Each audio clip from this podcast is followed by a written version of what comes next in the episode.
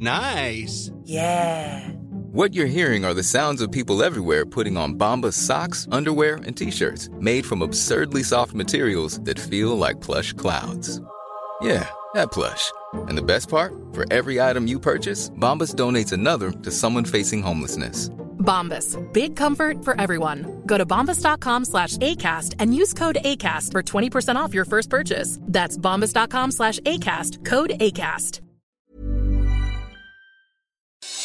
Noticias del Heraldo de México. El remanente de operación del Banco de México de 2020 va a subsanar en parte los menores recursos públicos que se perfilan para 2021. Así lo estimó la calificadora Fitch Ratings. La firma estadounidense estimó que la partida que Banjico va a entregar al gobierno en abril de 2021 potencialmente va a ser mayor al 1% del Producto Interno Bruto, por lo que señaló que México mantiene una postura fiscal relativamente estricta que respalda las finanzas públicas del país, a pesar de la erosión de los amortiguadores fiscales. El embajador de Estados Unidos en México, Christopher Landau, espera que México cumpla con la cuota de agua que se comprometió a pagar, pues afirma que su país sí lo ha hecho. Aseguró que los antepasados en 1944 firmaron ese acuerdo y espera que se cumplan con las obligaciones internacionales tal y como lo han hecho en este caso en específico.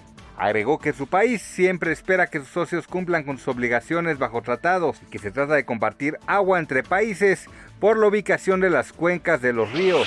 Por primera vez en la marcha del 2 de octubre, en su tradicional ruta de la Plaza de las Tres Culturas al Zócalo Capitalino, esta no se llevará a cabo. Los integrantes del Comité 68 Pro Libertades Democráticas darán una conferencia para formalizar el detalle de las actividades, para recordar a los estudiantes caídos en la matanza de Tlatelolco de 1968. El programa al que tuvo acceso Lealdo de México solo contempla actividades culturales y un meeting en la Plaza de las Tres Culturas sin marcha al Zócalo.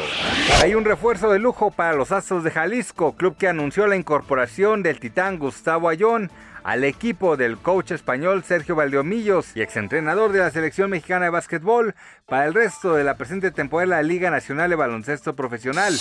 Noticias del Heraldo de México.